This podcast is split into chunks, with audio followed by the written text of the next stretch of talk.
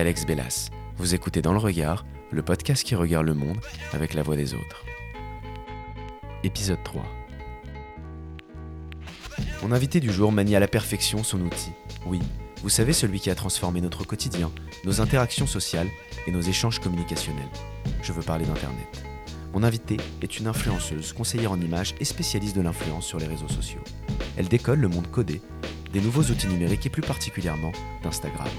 Véritable touche-à-tout et entrepreneuse, elle a fait de son métier un art avec intelligence, bienveillance et pragmatisme.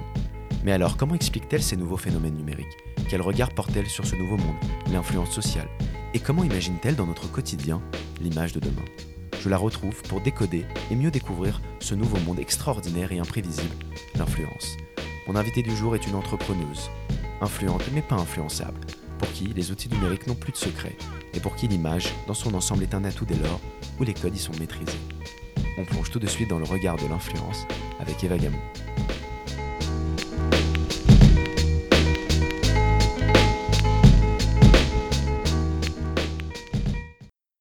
Eva Gamon, merci de me recevoir en vrai Salut pour Alex. parler de ce monde de l'influence et de l'image numérique qui a pris une ampleur considérable, disons-le, depuis l'avènement des outils numériques et du smartphone.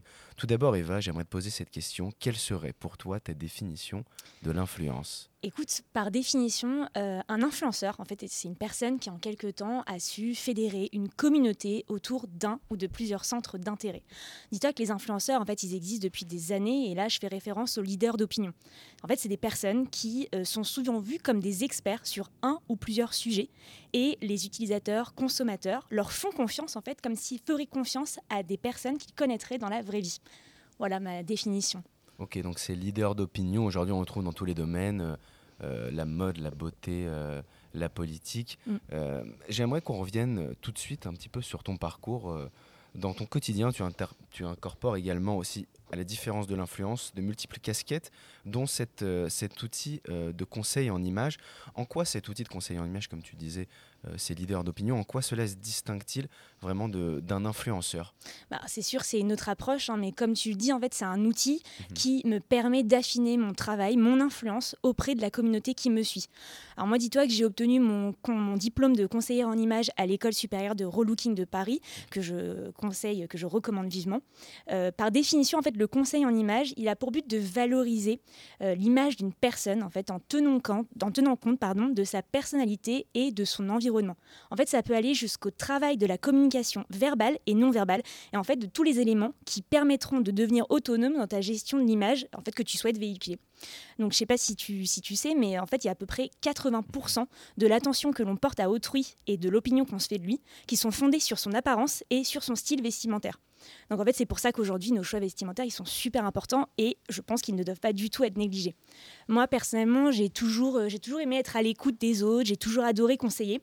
Euh, les vêtements, en fait, ils nous permettent, en fonction de nos états d'âme, tu vois, de nous dissimuler, de, de nous dévoiler, d'être différents, de jouer aussi. Et c'est ça que je trouve très intéressant, en fait, c'est d'oser, c'est de s'amuser avec les vêtements, c'est d'être quelqu'un d'autre, en fait, de se décomplexer.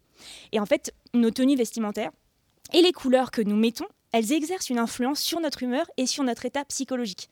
Alors, je sais qu'on dit que l'habit ne fait pas le moine, mais il peut en quelque sorte déterminer ce que nous sommes d'un premier coup d'œil. Alors après, bien sûr, il faut l'approfondir. Et pour, pour ma part, moi, j'ai pas vraiment un style en particulier. Tu vois, j'adore tester différents styles en fonction d'une occasion. Je, voilà, je trouve que notre façon de nous habiller, elle reflète vraiment ce que nous sommes, mais aussi ce que nous voulons paraître. Et c'est ça qui est, c'est super intéressant et que je trouve génial, c'est qu'on peut se réinventer en fait à l'infini avec la mode. Ok, donc tu peux décoder euh, la personnalité de quelqu'un en regardant son profil sur, les réseaux sociaux et, et sur Instagram. Du coup, donc, comment tout ça a commencé pour toi? Comment tu, as, comment tu es venu euh, à, conseiller les plus grandes marques internationales sur leur image numérique? Alors moi, je crois que je suis tombée dedans très très jeune, euh, mais euh, si je remonte dans mes souvenirs, ça devait être vers l'âge de, de 7 ans. En fait, je commençais à feuilleter des magazines de mode, à découper des looks, à écrire des annotations. En fait, je faisais exactement ce que Pinterest nous propose de faire aujourd'hui. Tu vois, piner des looks, trouver de l'inspi. Créer des tableaux, mais bah, sans la version digitale. D'ailleurs, je me dis que j'aurais pu créer Pinterest, mais bon, je l'ai pas fait. ouais. et c'est vrai que tu vois, très jeune, j'avais toujours un look un peu différent des autres. il était parfois moqué, il était parfois critiqué, mais ça m'était complètement égal. Et c'est plus tard, en fait, en grandissant, que je suis bah, devenue la conseillère, entre guillemets, tu vois, de mes copines. J'adorais donner des conseils, dire où j'avais trouvé telle ou telle tenue.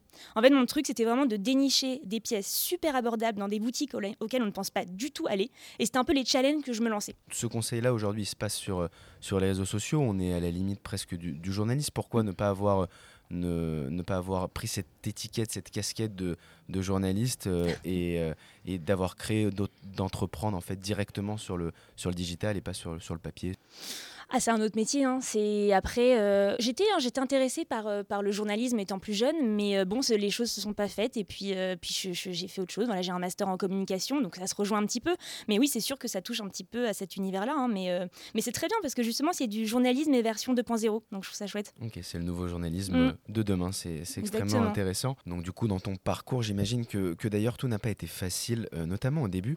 Comment on fait pour affronter le regard des autres, euh, notamment quand notre image euh, est, est, mise en avant sur Internet? Comment on garde cette confiance en nous dès lors où cette même image euh, est diffusée dans le monde entier sur Internet et à très très grande vitesse? Ah oui, c'est sûr, c'est pas toujours facile, mais euh, le conseil numéro un que je donnerais, c'est de rester focalisé sur son travail et de prêter le moins d'attention possible au regard des autres.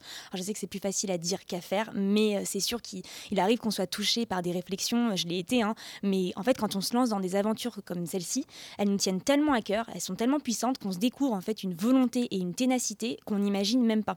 Donc je pense qu'il faut faire un travail sur soi, travailler la confiance en soi, c'est super important et c'est un travail quotidien.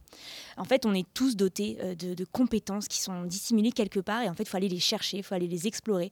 Et c'est sûr que ça peut prendre du temps, ça peut parfois prendre des années, mais à force de faire ce travail, on finit toujours par avoir une haute opinion de soi-même et il faut toujours continuer à aller de l'avant. Et tu vois, ça me fait penser à une citation de Goethe qui disait Si vous avez confiance en vous-même, vous inspirerez confiance aux autres. Et je pense que dans nos métiers, c'est la base. ouais, c'est extrêmement important. Comme tu dis, est-ce qu'il y a une limite pour toi euh, Sur Internet, j'ai l'impression qu'aujourd'hui, on est dans un dans, une, dans un monde sans limite sur Internet.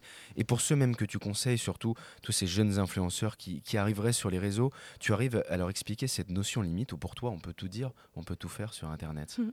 euh, Non, on peut pas tout faire. Honnêtement, euh, on, croit qu'on peut tout faire. Hein. Quand on regarde les réseaux sociaux aujourd'hui, on se dit qu'on a cette possibilité-là, mais il faut quand même faire attention parce que voilà, c'est quand même, euh, bah, quand même un autre monde. Et puis, puis il y a ce risque, ça peut être à double tranchant. Donc non, je, dirais qu'on peut pas tout faire aujourd'hui. En tout cas, pour cette nouvelle génération, c'est le conseil que je donnerais. Simon. Ok, on a très envie de connaître ton quotidien. Comment ça se passe sur une journée type? Euh, Est-ce que tu arrives également dans cette journée type de surabondance d'images à avoir un temps de déconnexion? Alors non, jamais. C'est très très dur. En fait, je suis hyper connectée. Euh, j'adorais faire une détox digitale. Hein, j'en parle tout le temps, mais j'ai jamais trouvé le bon moment. Euh, j'ai pas de journée type en fait. Chacune de mes journées est différente, mais je reste toujours très organisée avec des to-do list pour tout. En fait, ça me rassure. mais je pense en tout cas dans ces métiers-là que l'organisation c'est la clé. Je dirais même que c'est une des clés de la vie pour essayer de ne pas se sentir dépassé au quotidien. Euh, c'est super important de, réussir à allier vie professionnelle et vie personnelle parce que dis-toi qu'avec ce genre de métier, euh, bah, tout est mélangé. Donc parfois, tu peux vite avoir cette sensation d'étouffement. Et euh, voilà, je pense qu'il faut apprendre à, vivre le moment présent. C'est la clé. Bon, je sais encore une fois, c'est plus facile à dire qu'à faire, mais en tout cas, il faut, faut essayer. Ok, bon, avant de, de se déconnecter et de continuer à parler de l'influence et de l'image numérique, on écoute tout de suite la sélection musicale d'Eva Gamon.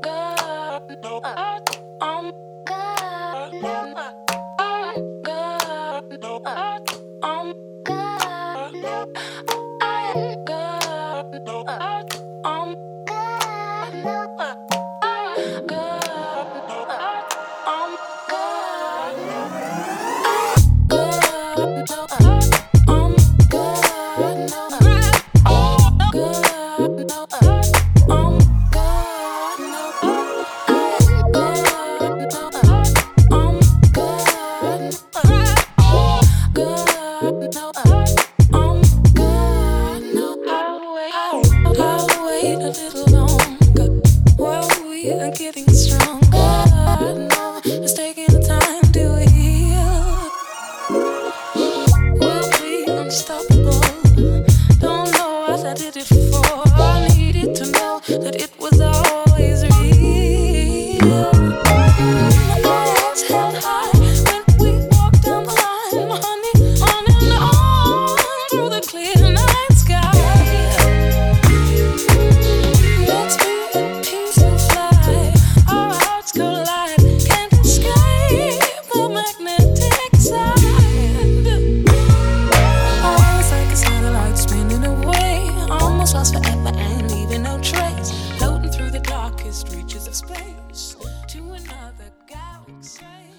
On est de retour avec Eva Gamon. D'ailleurs, pendant la coupure musicale, tu me disais que certains artistes passaient par des influenceurs aujourd'hui pour promouvoir leur musique à travers des vidéos TikTok, le Mm. nouveau réseau social qui a pris Ouais. euh, une ampleur considérable durant, durant ce confinement.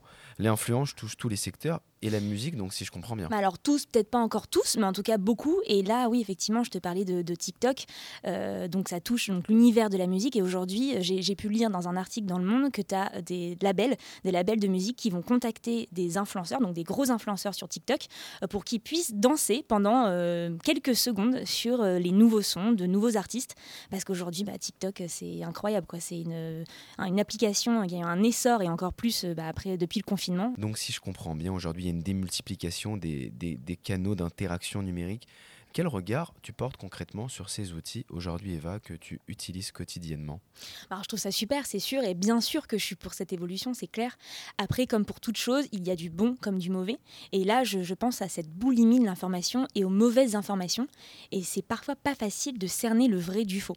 Après, je pense que l'être humain, il a cette capacité d'adaptation, et bien sûr que notre cerveau, il a su s'adapter à ces outils numériques. Il n'y a pas que du bon, sachant qu'aujourd'hui, on ne cherche plus l'information, en fait, c'est elle qui vient à nous directement.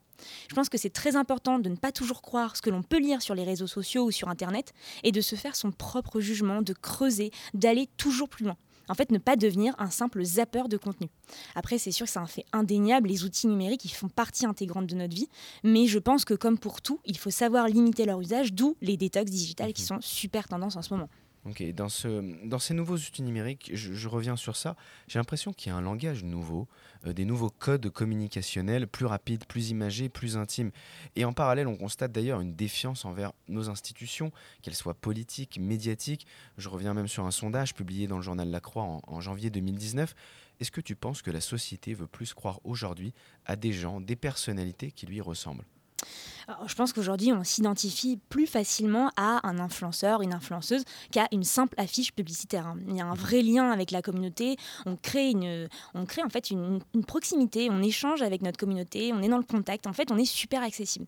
Euh, je ne sais pas si tu sais, mais dis-toi qu'il y a 75% des internautes qui disent avoir effectué un achat après avoir lu des contenus publiés par un influenceur. C'est dingue quand même. Donc, je pense que nos communautés, elles attendent de nous des avis honnêtes, des avis sincères sur des produits, des codes promo quand même de temps en temps hein, pour toujours obtenir des, des nouveaux produits et des tarifs euh, plus intéressants.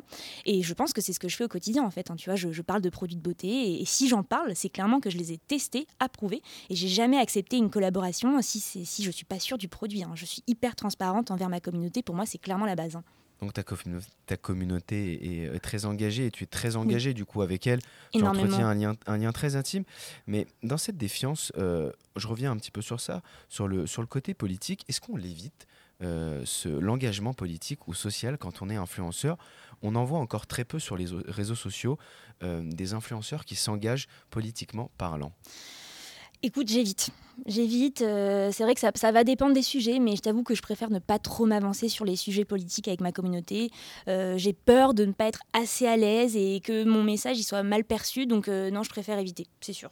Ok, tu restes dans, dans ton domaine, chacun, chacun, chacun influence euh, dans son secteur qui- qu'il préfère. Exactement. Avant de conclure cette émission, Eva Gamon, comme on se le dit depuis le début de cet échange, on vit dans une société où nos interactions sont de, de plus en plus interactives, de plus en plus digitales, et qui d'ailleurs se sont accrues, je trouve, durant cette période inédite que, que nous avons vécue. Mais toi qui as un regard professionnel sur, sur ces outils, sur ces sujets, tu l'imagines comment l'influence de demain? L'influence de demain, elle sera encore plus présente. Est-ce que tu savais qu'aujourd'hui, le mot influenceur est désormais dans le dictionnaire? Non. Et ben voilà, donc ça veut dire que les influenceurs et notre influence sera bien là et encore pendant euh, de nombreuses années, en tout cas, je l'espère. Ok, donc euh, que de belles choses à venir pour, euh, pour l'influence, on l'espère. Allez, pour conclure cette émission, Eva tu as carte blanche et la tradition de ce podcast, c'est la parole de l'invité et c'est à toi maintenant. Bah, tout d'abord, merci Alex, hein, c'était vraiment un plaisir d'échanger avec toi. Vous pouvez me retrouver donc sur Instagram, un truc à la mode, si vous souhaitez continuer cette discussion. Et je terminerai par cette citation de Martin Luther King que j'aime beaucoup, qui est Crois en tes rêves, ils se réaliseront peut-être. Crois en toi et ils se réaliseront sûrement. N'oubliez pas que la clé, c'est la confiance en soi, alors ayez une haute estime de vous-même et foncez dans la vie. Dans le regard sur toutes les plateformes de streaming, Apple, Spotify, Deezer. Et n'oubliez pas, le regard a pour définition l'action et la manière d'examiner quelque chose. Ainsi, pour avoir une image de soi-même, il faut passer par l'autre.